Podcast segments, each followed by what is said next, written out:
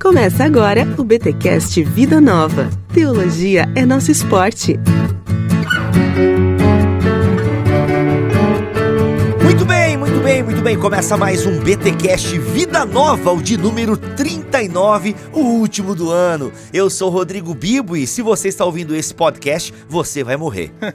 Meu nome é Jonathan Silveira e hoje nós vamos falar sobre o nosso campeão, aquele que venceu a morte. Eita, olha aí, gente. Eu sei que eu entrei aqui animado, que eu sempre sou animado nos podcasts, né? Eu não gosto de fazer podcasts animados. E talvez você ouviu a minha entrada e falou: caramba, mano, assim, que coisa horrorosa, Bibo e tal. Mas você vai entender um pouquinho mais a minha entrada neste BTcast Vida Nova. Afinal, eu estou aqui com o Jonathan para falar sobre nascimento, casamento e morte. Como encontrar Deus Deus nos eventos mais significativos da vida de Timothy Keller, o lançamento aí de edições Vida Nova.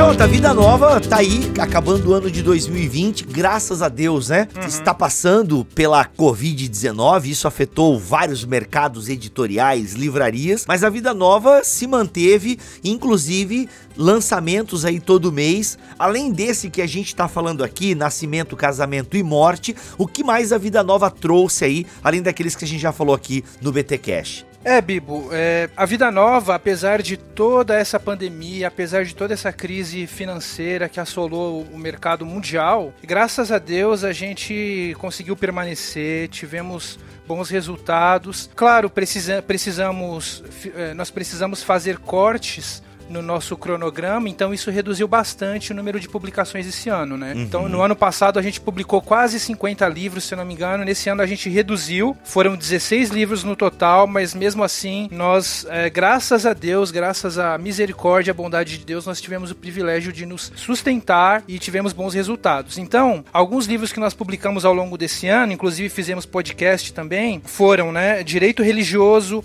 Fé Ativa, Um Sumo Sacerdote Misericordioso e fiel do Lloyd Jones, as quatro páginas do uhum. sermão do Paul Scott Wilson, uhum. Os Dez Mandamentos do Kevin DeYoung, 50 Verdades Centrais da Fé Cristã, enfim, muito mais. Deus realmente ordenou o genocídio, é, Paulo e seus convertidos, Mentiras em que os homens acreditam. Mano, e esse aí, Paulo e seus convertidos, você não me mandaram ainda. Eu tô pilhado nesse livro aí, é do Bruce, não é? Isso, é do FF Bruce. Posso mandar, não tem problema não. Olha aí, esse livro vai falar o quê? Da, das plantações do apóstolo Paulo e tal, como é que ele gerenciava as comunidades. Isso, basicamente isso. É um livro sobre missões e sobre eclesiologia, uhum. né? Então é um livro é um livro curto, mas também com bastante profundidade sobre a como Paulo lidava com a questão da, da missão, da missão da igreja, a questão uhum. da, de como é, pregar o evangelho e plantar igrejas, né? Então... Legal, legal, muito bom. E teve também agora em dezembro, né? Teve uma dobradinha do Keller aqui, porque teve isso. também o devocional, o significado do casamento, Timothy Keller e a Kate Keller, um ano de devocionais diários para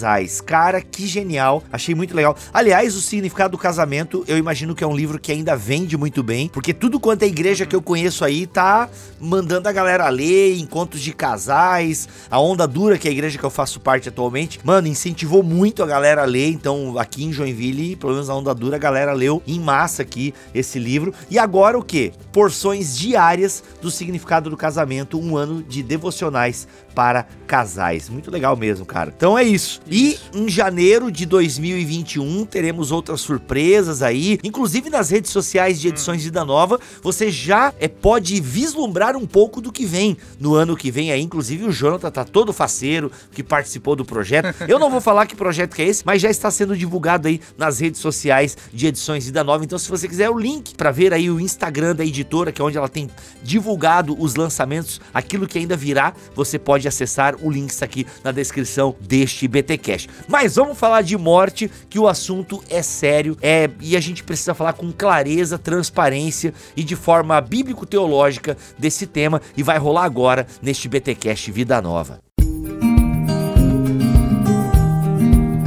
Jonathan, o livro fala nascimento, casamento e morte. Antes de abordarmos né, o tema que nós escolhemos aqui, eu queria que se desse uma introdução a essa proposta né, que o Keller traz agora para nós aí, falando desses três momentos significativos na vida de uma pessoa. Legal. Bem, Bibo, em primeiro lugar, acho que é legal destacar que é, o Keller publicou esses temas em formato de três livros. Foram três livros, sobre um primeiro sobre nascimento, outro sobre casamento e o terceiro sobre morte. Como eram liv livros curtinhos, nós decidimos compilar e fazer um único volume, que é esse aqui, Nascimento, Casamento e Morte, tá? Uhum. Agora a questão é, por que, que o Keller decidiu unir esses três temas, tratar desses três temas e vender como se fosse uma, um único conjunto, né? Bem, ele destaca aí no começo do livro que nascimento, casamento e morte são eventos singulares na nossa jornada durante a vida e porque provocam reflexões profundas sobre quem nós somos, por que, que nós existimos,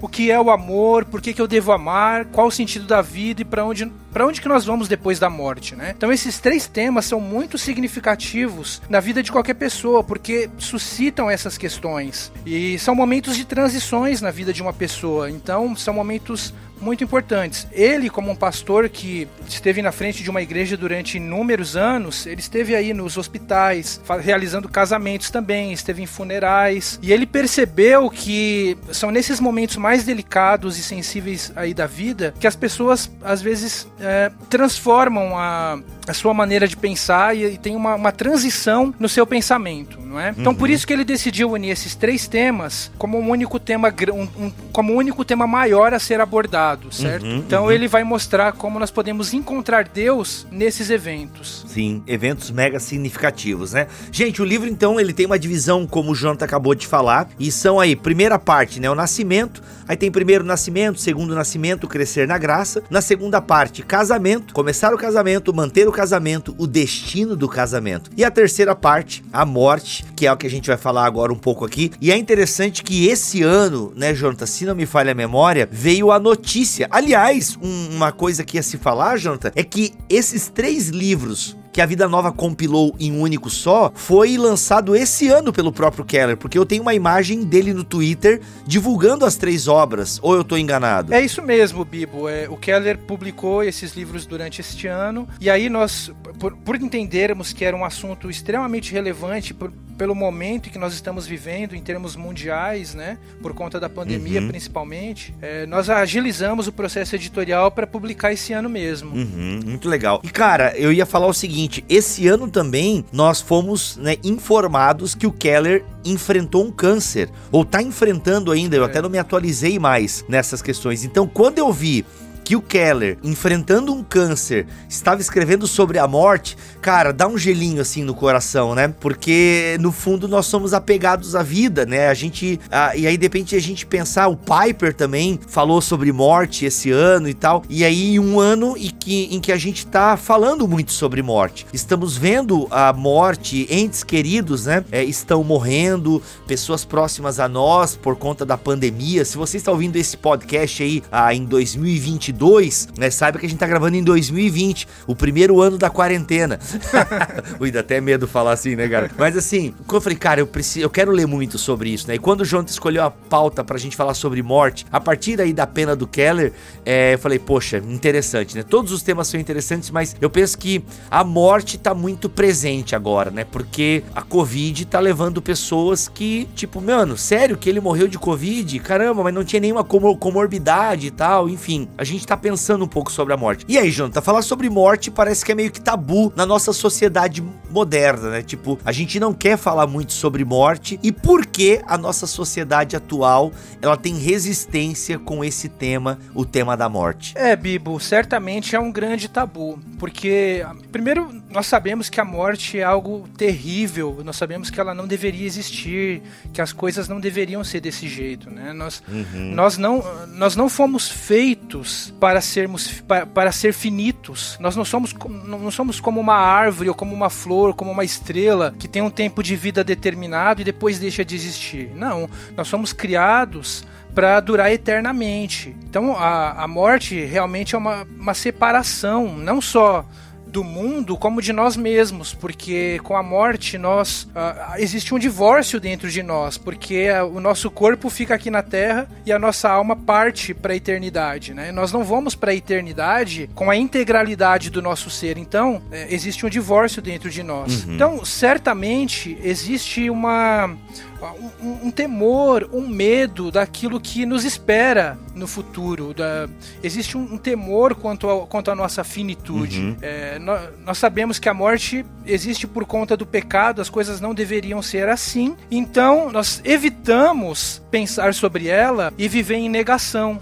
Por isso que se tornou um grande tabu. Uhum. Nós achamos que falar sobre morte atrai morte, ou então que é um tema sombrio demais para ser discutido e que não devemos pensar em coisas negativas, por exemplo, né? Sim, uhum. Nossa cultura cada vez mais anestesia o tema da morte com as peças culturais triunfalistas, romances superficiais, reality shows, narrativas de sucesso uhum. e por aí vai. Então, a gente, a gente pode até acreditar, racionalmente falando, que nós vamos morrer, mas no fundo, emocionalmente, nós vivemos como se fôssemos durar para sempre aqui nessa terra e fazemos de tudo para estender o nosso tempo de vida aqui na Terra, uhum. porque nós queremos eternidade, não é? Então, isso se aplica não só aos não cristãos, mas também aos cristãos. Sim. Porque nós passamos por isso. Uhum. Nós temos isso uh, gravado dentro de nós, não é? Então, nós fazemos de tudo para evitar a morte. Então, Keller estabelece aí é, quatro razões pelas quais nós temos medo da morte. E aí ele vai tratar delas, né? Uhum. Vamos falar a primeira que eu achei sensacional, que é a bênção da medicina moderna, que ninguém nega, mano, que a medicina é uma bênção para nós, né? Afinal, se a gente tem uma dor de cabeça, tem remédio, remédio para gripe, ah, enfim, quantas doenças foram erradicadas do mundo por conta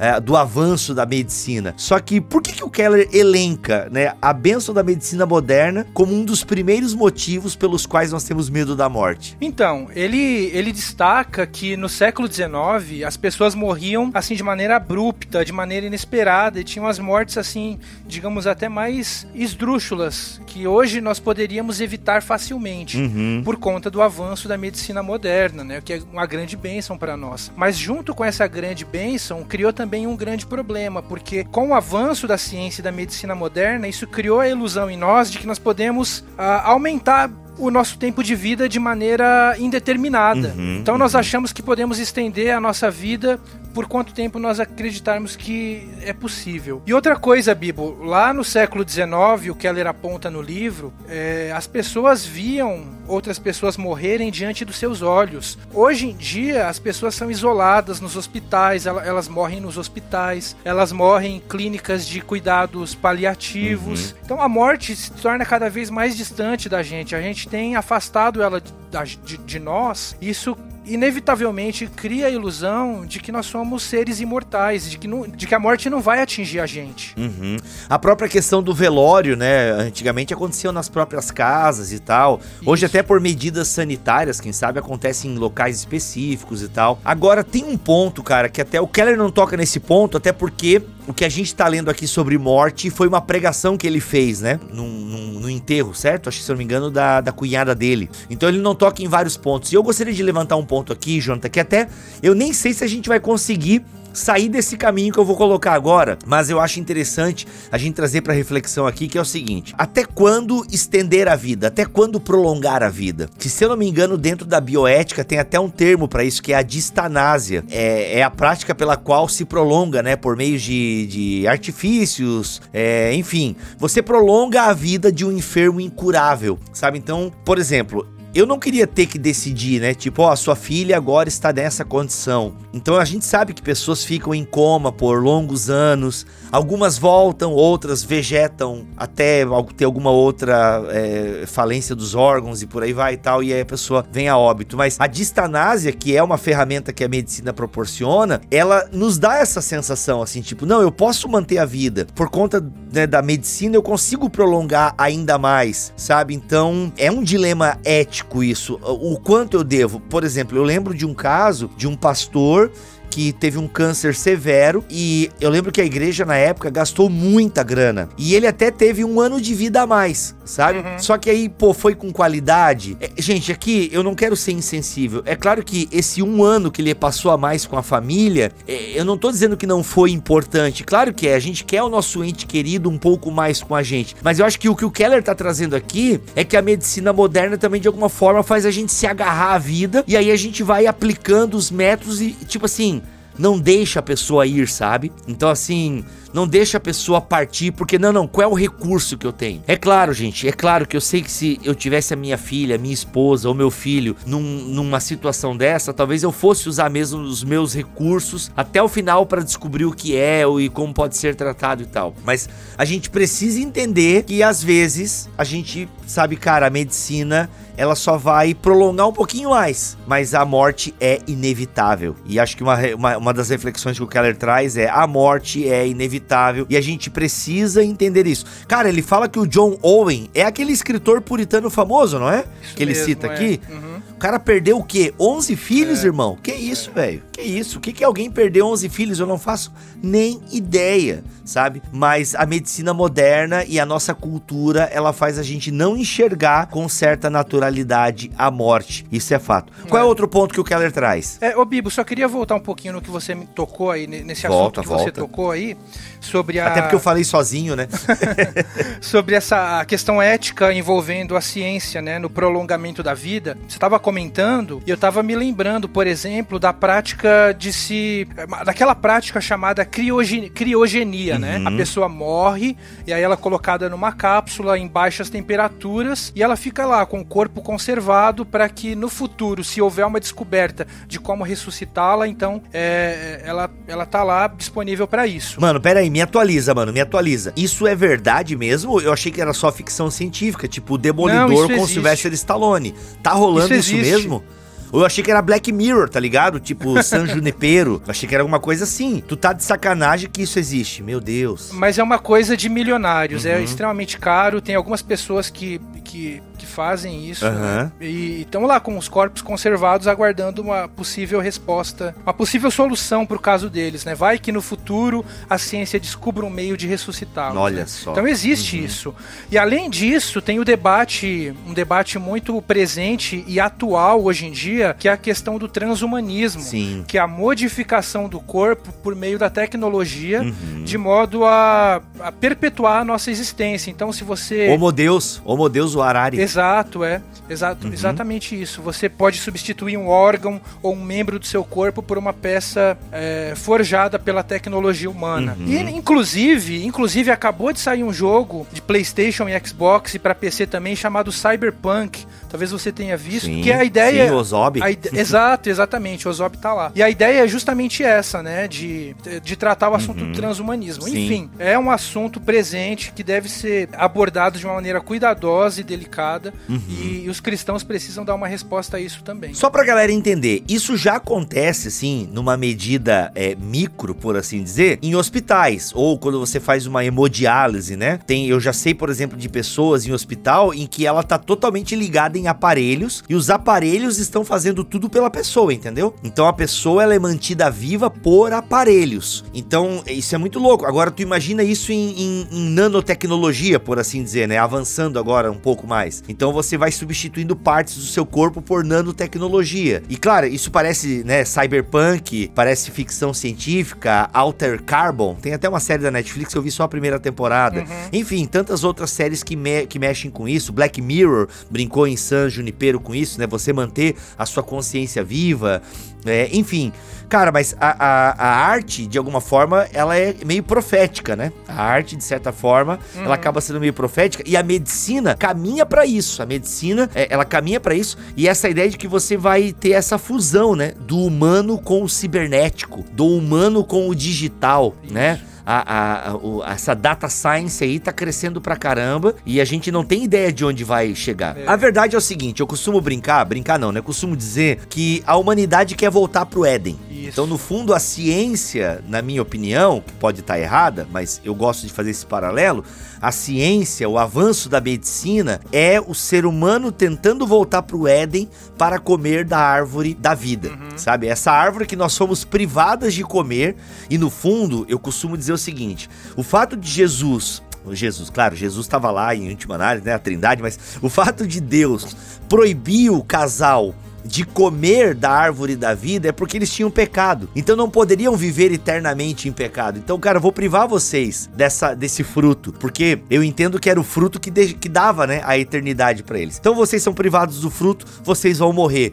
E é bom que vocês morram, porque precisa findar esse ciclo marcado pelo pecado. Então, a ciência nada mais é do que uma tentativa de se estender a mão e pegar o fruto da vida. E a gente sabe que não tem como, né? A filosofia da teologia, a teologia vai dizer que não dá. Infelizmente, vocês podem tentar o que vocês quiserem, mas a morte é inevitável. É, isso mesmo. O outro ponto que o Keller levanta como sendo um grande motivador para que as pessoas tenham medo da morte é a busca pela felicidade de modo desenfreado. A busca desenfreada pela felicidade faz com que as pessoas tenham medo da morte. A nossa cultura uhum. é profundamente secularizada. Isso significa que ela tem excluído Deus cada vez mais do âmbito público e do âmbito privado. Se não existe um Deus, consequentemente não existe transcendência, não existe vida após a morte, não existe um céu. Então, se Deus não existe, se não existe, se não existe um céu, então eu tenho que buscar o sentido último da minha vida aqui na Terra, aqui e agora. Se não há o imaterial, eu devo buscar me satisfazer com o material o máximo que eu puder. Então, nesse cenário, o transcendente dá lugar ao imanente, como o verdadeiro propósito da vida. Uhum. Nós dizemos a nós mesmos que devemos devemos fazer o máximo para ser felizes, porque afinal, como diz aquela expressão em inglês, you only live once. Nós só vivemos uma vez, então devemos desfrutar dessa vida o máximo que pudermos. É sexo, uhum. droga e rock and roll. Olha aí, olha é? aí, olha aí. Inclusive o Keller cita um pensador que eu não vou me arriscar a citar o nome do cara aqui, porque sei lá como é que se pronuncia o nome desse cara. Imagina, o nome do cara começa, gente, com S, H e W. Me diz como é que se pronuncia. Schroeder, sei lá. Eu vou, eu vou, eu vou, eu vou falar de Schroeder aqui, ok? Página 164. Ah, de acordo com Schroeder, para as pessoas de hoje, o sofrimento é separado da estrutura narrativa da vida humana uma espécie de ruído, uma interferência acidental no drama da vida do sofredor. O sofrimento não tem nenhuma relação inteligível com a trama, exceto como interrupção caótica. É o que a nossa sociedade faz com o sofrimento. Ela, ela, ela, ela extirpa, a gente não tem a narrativa do sofrimento. Ou se fala de sofrimento, por exemplo, a gente tá vendo o sofrimento do mundo agora, mas mesmo no sofrimento do mundo, a gente tenta manter a positividade, né? Eu digo até os cristãos, infelizmente, vem muito com essa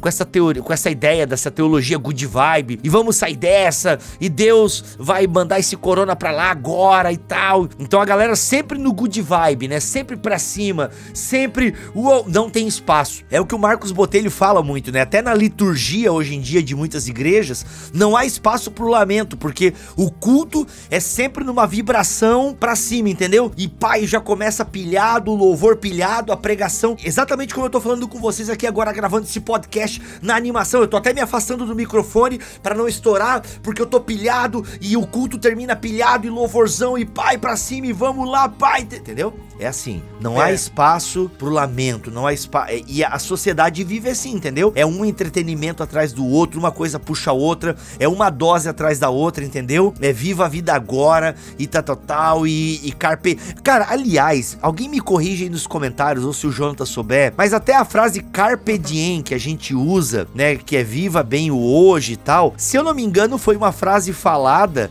num contexto de que, cara, a morte tá chegando, a guerra tá chegando até nós, então viva hoje e tal. Se eu não me engano, e alguém me corrige aí, galera, porque eu realmente eu não lembro onde eu ouvi isso e eu posso estar errado, mas é isso, a galera tá, vamos viver, comamos e bebamos, pois amanhã morreremos. Mas o fato é que na nossa cultura é comamos e bebamos. O quê?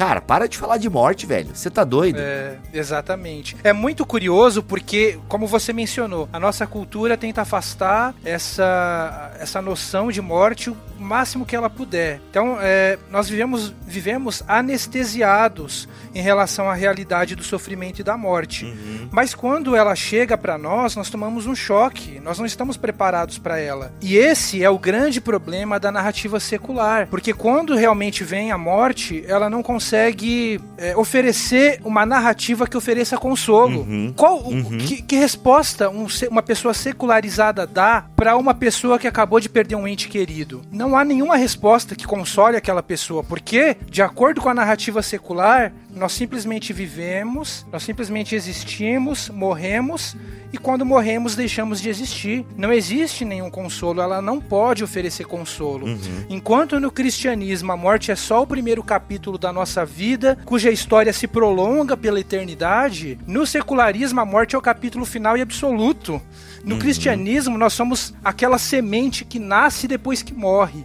E no secularismo nós somos apenas adubo para plantas e nada mais do que isso. Uhum, nós uhum. nascemos, uhum. vivemos, morremos e viramos adubo para grama, é, viver, viramos adubo para grama, adubo para grama. Comida de minhoca. Comida de minhoca, então para os gnus comerem no círculo da vida, como diz lá no Rei Leão, né? boa, boa. Cara, então, a, a, nossa era, até ele cita um outro cara aqui, a nossa era é tão desprovida de esperança diante da morte que o tema se tornou tabu. E, e, quem e assim, e aquela coisa, e quem fala sobre a morte, ele até cita o exemplo desse cara, né, que quando descobriu que ia morrer meses depois, recebeu um diagnóstico de um câncer inoperável, esse cara começou a falar sobre a morte e tal, e as pessoas simplesmente o evitavam, ou evitavam esse tema, porque parece que falar da morte de maneira serena, cara, isso é loucura.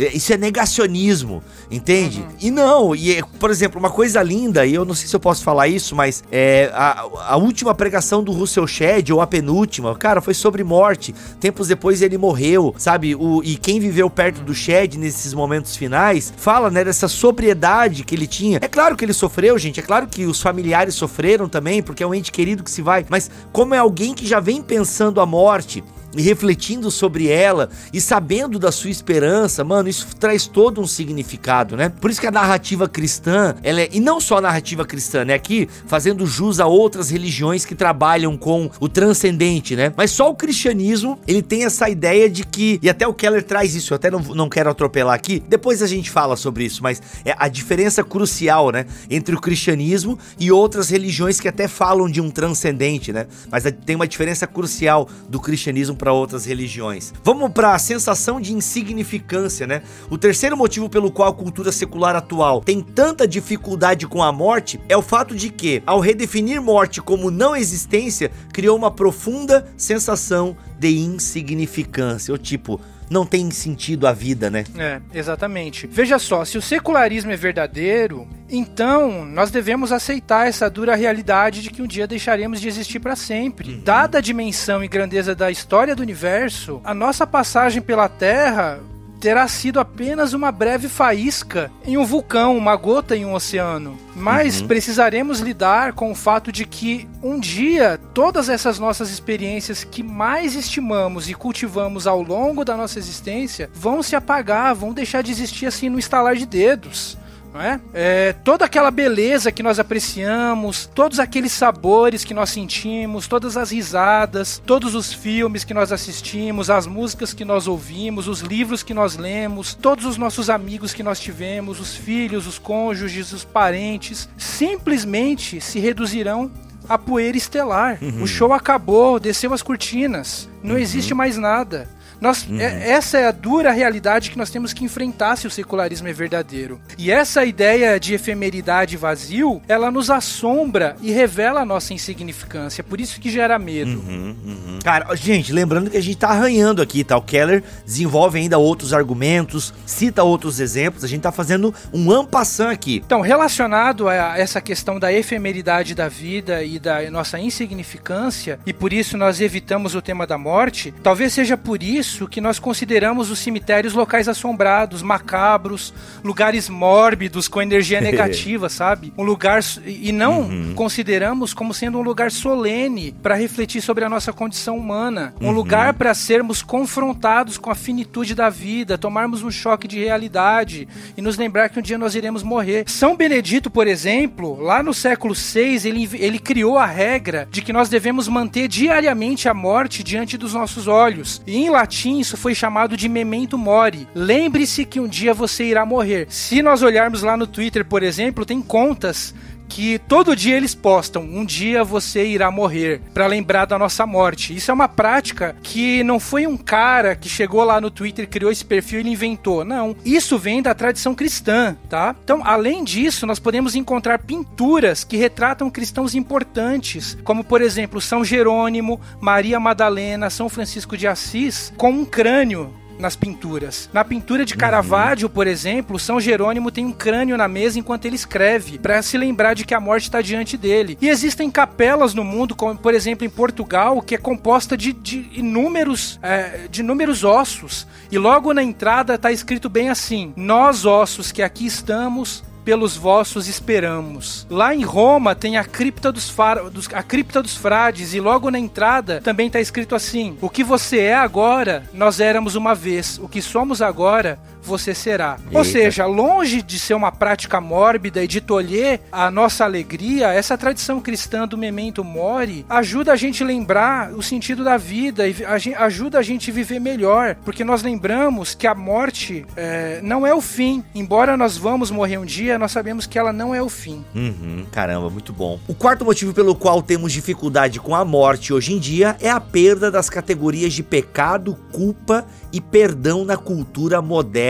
Como assim? É, porque essa é uma crítica que o Nietzsche faz, tal, né? Os sacerdotes inventaram um pecado aí para dominar o povo. Mas o que ela quer dizer com esse quarto motivo pelo qual nós temos dificuldade com a morte, que é a perda das categorias de pecado, culpa e perdão? É, isso também é muito curioso, porque a nossa cultura, ela tratou de eliminar a palavra pecado do vocabulário, porque acredita que a, que a, que a ideia de pecado foi inventada pela religião, uhum. pelo cristianismo, para oprimir as pessoas de fazerem aquilo que elas querem, sabe? De oprimir os nossos desejos desejos. Então é um, é um, é um conceito opressor. Uhum. Só que e, o secularismo, ao mesmo tempo que inibiu e eliminou esse conceito do vocabulário, isso inevitavelmente acabou criando uma grande contra contradição e inconsistência na própria cosmovisão é, secularista. Por quê? Porque ao mesmo tempo que elimina as ideias de absolutos morais, de certo e errado, de bem e mal, e a ideia de pecado, consequentemente, a, o secularismo ao mesmo tempo está constantemente lutando por valores morais. Basta nós olharmos hoje para o nosso mundo e vermos como existe uma grande ênfase no engajamento social,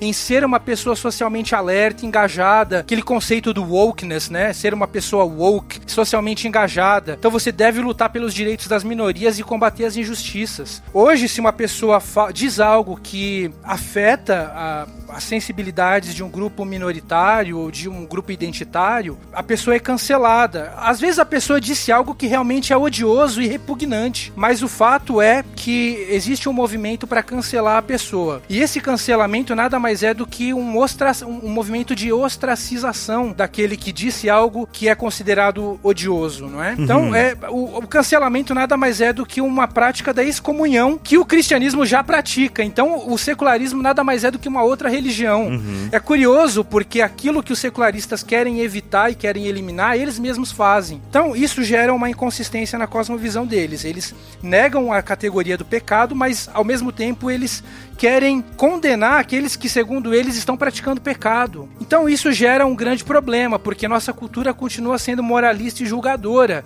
e isso provoca uma crise no momento da morte, porque, afinal, por mais que se negue a existência do bem e do mal, sabemos, a gente sabe no fundo que eles existem e não podem ser suprimidos. É como tentar afundar uma boia cheia de ar dentro de uma piscina, sabe? É, já, todo mundo já fez isso, né? Quando tá numa piscina tentar afundar aquela boia, ela sempre vai voltar para a superfície, porque é impossível afundá-la. E uhum. assim funcionam os valores morais. Nós podemos até fazer o maior esforço para negá-los, mas sempre sabemos quando estamos diante de uma injustiça. Então, diante da morte, é inevitável o sentimento de culpa e o reconhecimento de que nem sempre fomos justos, de que nem sempre nutrimos os melhores desejos, uhum. de que fomos ah, invejosos, de que fomos indiferentes com outras pessoas, não fomos generosos, enfim no momento da morte, isso vem à nossa mente e bate o sentimento de culpa. Isso inevitavelmente faz com que nós pensemos: poxa, eu não fui como eu deveria ter sido, eu não agi da maneira como eu deveria ter agido, eu não vivi uma vida boa. E se quando eu morrer realmente tiver algo, e se esse Deus for me julgar, e se existir realmente um Deus que vai me julgar de uma maneira implacável, uhum, não é? Uhum. Então todos nós, diante da morte, enfrentamos isso. E essa é uma diferença do cristianismo para outras religiões que falam de uma continuidade da vida, né? Após a morte do corpo físico, porque independente do sentimento que a gente tenha, eu acho que, digamos que a gente chegue no final da vida no leito do hospital e tenha uma conclusão de que, poxa, eu não fiz tudo que eu tinha feito, eu não honrei a Deus com tudo que eu podia, eu não obedeci sempre os mandamentos. As, nós temos uma certeza, né? Por conta do nosso campeão, que você já vai falar para nós aqui, até porque foi a sua entrada no podcast. Já outras religiões não. Caramba, não deu muito certo, vou reencarnar, vou tentar de novo numa outra vida. Tipo, não foi dessa vez que eu vou entrar no Nirvana, né? Então é. tem a reencarnação, aí tem os vários tipos, né, de continuidade da vida após a morte do corpo físico. Mas o cristianismo ele te dá uma segurança e uma certeza. Acho que a gente já pode falar disso, né? Que é o nosso campeão. Sim. sim. Com certeza, Bibo. E em contraste com o secularismo, o cristianismo nos oferece grande esperança, porque, de acordo com o cristianismo, a nossa vida não se limita aqui a esta terra. Segundo o cristianismo, um dia nós vamos ressuscitar num corpo glorioso. Por quê? Porque Jesus Cristo, o nosso grande campeão, o nosso Salvador, ele passou pela morte, ele venceu a morte ressuscitando, subiu aos céus e por causa disso, ele nos garantiu a esperança de vida eterna, certo? Uhum, uhum. Então, é, o cristianismo nos oferece esse consolo. O cristianismo nos diz que nós Sim. somos uma semente que um dia morre e que um dia irá renascer num corpo glorificado. Aquela passagem de Paulo em 1 Coríntios 15 é belíssima, né? Se você me permite ler aqui rapidamente. Claro, vai lá. Paulo uhum. diz assim, né? Mas alguém dirá: Como ressuscitam os mortos? E com que espécie de corpo virão? Insensato! Aquilo que semeias não nasce se primeiro não morrer. Quando semeias, não semeias o corpo que vai nascer, mas apenas a semente, assim como a semente de trigo ou outra qualquer. Mas Deus lhe dá um corpo como determinou, e a cada espécie de semente ele dá o corpo apropriado. Assim também é a ressurreição dos mortos. Semeia-se um corpo perecível e ressuscita imperecível. Semeia Semeia-se em desonra e ressuscita em glória. Semeia-se em fraqueza e ressuscita em poder. Semeia-se um corpo natural e ressuscita um corpo espiritual. Se há corpo natural, há também corpo espiritual. Eu acredito que não existe uma metáfora tão poderosa e bela sobre a realidade da ressurreição do que a imagem da semente utilizada por Paulo. É, é simplesmente incrível. Uma semente, Bibo, traz dentro de si a capacidade de gerar vida. Uhum. Enquanto semente, ela guarda dentro de si um microcosmo com potencialidades uhum. Que somente serão completamente liberadas com a sua morte. Ao ser, ao ser lançada na terra, essa semente morre e dela nasce uma planta gloriosa. Todo o seu potencial é liberado. Muito então, bom. Paulo está nos mostrando que atualmente somos como uma semente. A nossa alma tem potencialidade realidades limitadas, mas elas serão completamente liberadas quando essa casca que nós temos aqui perecer e nós ressurgirmos em um corpo glorioso. Tem uma citação muito legal aí no, no livro do Keller relacionada a isso, que ele diz bem assim: uhum. Você tem uma identidade verdadeira, uma essência autêntica dentro de si, mas também tem uma porção de falhas e fraquezas que encobrem, desfiguram e escondem essa identidade. A esperança cristã, porém, é de que o amor e a santidade de Deus consumirão as falhas e as fraquezas. Naquele dia, olharemos uns para os outros e diremos: Sabia que você poderia ser assim. Tive lampejos e vislumbres do seu verdadeiro eu. E agora, olhe só: a morte podia nos esmagar, mas agora a única coisa que pode fazer é nos plantar no solo de Deus para que nos tornemos algo extraordinário. Olha, Olha que coisa maravilhosa, uhum. que coisa maravilhosa pensar sobre isso. Caramba, mano, legal, legal demais. E só um detalhe aqui, galera, por que, que a gente tava falando que Jesus é o nosso campeão? Porque o Keller cita aqui um comentarista que ele entende a palavra grega archegos né? Ele entende como William Lane, né? Ele diz que esse termo deveria ser traduzido como nosso campeão. A ideia, se você talvez vai lembrar de algum filme, ou podia citar até Davi, né? Ou seja, Davi vai lá, ele não precisa ter um confronto de exércitos, né? Mas você coloca dois campeões, né? O, o campeão de um lado e o campeão do outro. Quem vencer é como se o exército inteiro vencesse a batalha. Então é isso, você coloca dois campeões para lutar e assim você poupa o exército, entende? Então, Jesus é o nosso campeão. Ele lutou contra a morte e ele venceu a morte. E é em todo esse sentido que a gente falou, né? Para o cristão, a morte não é a palavra final. A palavra final é de Jesus.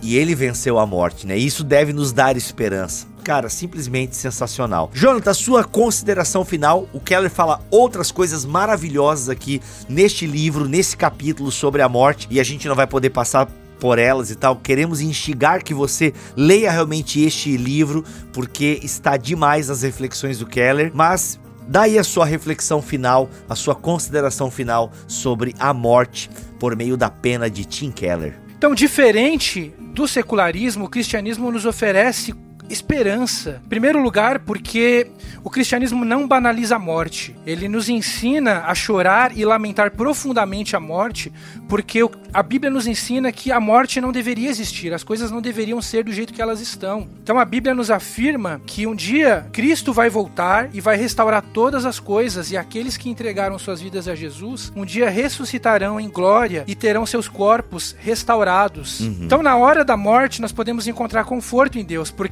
aqueles que entregaram as suas vidas a Deus, suas vidas a Cristo, estão nas mãos daquele que venceu a morte. E assim, ele, o próprio Cristo, nos toma pelos braços, atravessa o rio conosco e nos leva ao nosso lar eterno, porque nem a morte pode nos separar do amor de Deus que está em Cristo Jesus, nosso Senhor, como diz o apóstolo Paulo. Muito bom, gente. É isso então, gente. Falamos um pouquinho sobre morte. É um dos capítulos do livro Nascimento, Casamento e Morte. Como encontrar Deus nos eventos mais significativos da vida, de Tim Keller, lançamento de edições Vida Nova. E se você quiser adquirir este livro, este livraço, Sensibilidade, Teologia, Bíblia, tá aqui dentro. Se você quiser e puder adquirir, o link está aqui na descrição deste episódio. Olha só, se comprar na Amazon ainda, capaz de chegar antes do Natal ou antes das suas férias, e tá aí um baita livro para você ler nas suas férias e pensar sobre isso. São temas fundamentais e a gente precisa encontrar Deus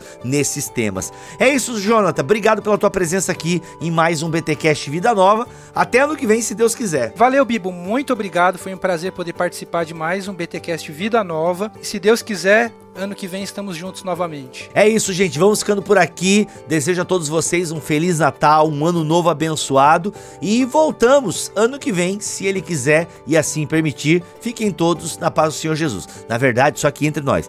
É o BTcast Vida Nova que eu tô falando, porque ah, não, essa semana também saiu o último BT Cash, é verdade. Então é isso, gente. É Feliz Natal mesmo para vocês, tudo de bom. A gente volta final de janeiro, se Deus permitir, tá bom? Valeu, um abraço, fiquem todos na paz do Senhor Jesus.